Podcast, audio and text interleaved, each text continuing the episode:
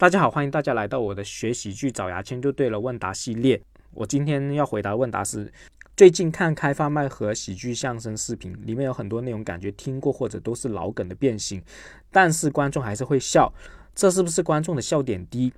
很多梗可能观众听过，但是换演员说出来，现场还是笑得很厉害，这是为什么？现场的观众是傻逼吗？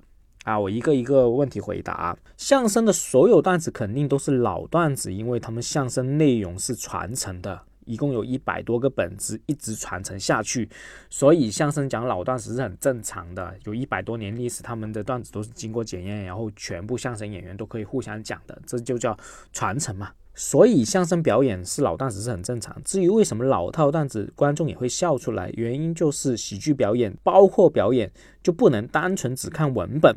演员整体的表演才是最重要的。相声演员其实是把文本的要素降到很低，把自己的表演能力拉到很高，所以观众并不是因为看到老梗觉得好笑，呃，完全跟文本的关系不大，是相声演员的表演好笑。相声演员其实都是在呃用自己的表演功力啊去演绎这个段子的，呃，而不是仅看段子文本。你不要这样看啊。因为喜剧表演是一个整体的事情，这是不是观众的笑点低呢？不是，观众就是观众，没有高低之分。只要人数一多，就不能分析这群人是笑点高还是低了。观众的审美是不是很差呢？首先，我们不能要求观众的审美，不管哪一个城市、哪一个国家的观众，只要基数一大，平均的审美肯定不会高的。所以，讨论这个观众审美是没有意义的，没有办法去培养十四亿人口的这个喜剧审美，这是很不靠谱的。所以，观众怎么笑笑？就怎么笑，你不用管。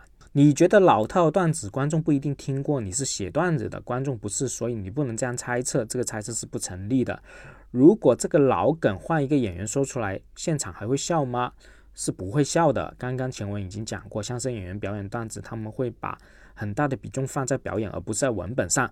所以你用你去讲相声演员同一个段子，你肯定没有他好笑，肯定是很无聊的。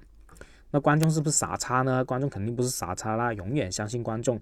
个体是有傻逼的，但是不会刚好一群人全是傻逼，这是不可能的啊！这就是我今天回答的问题啊。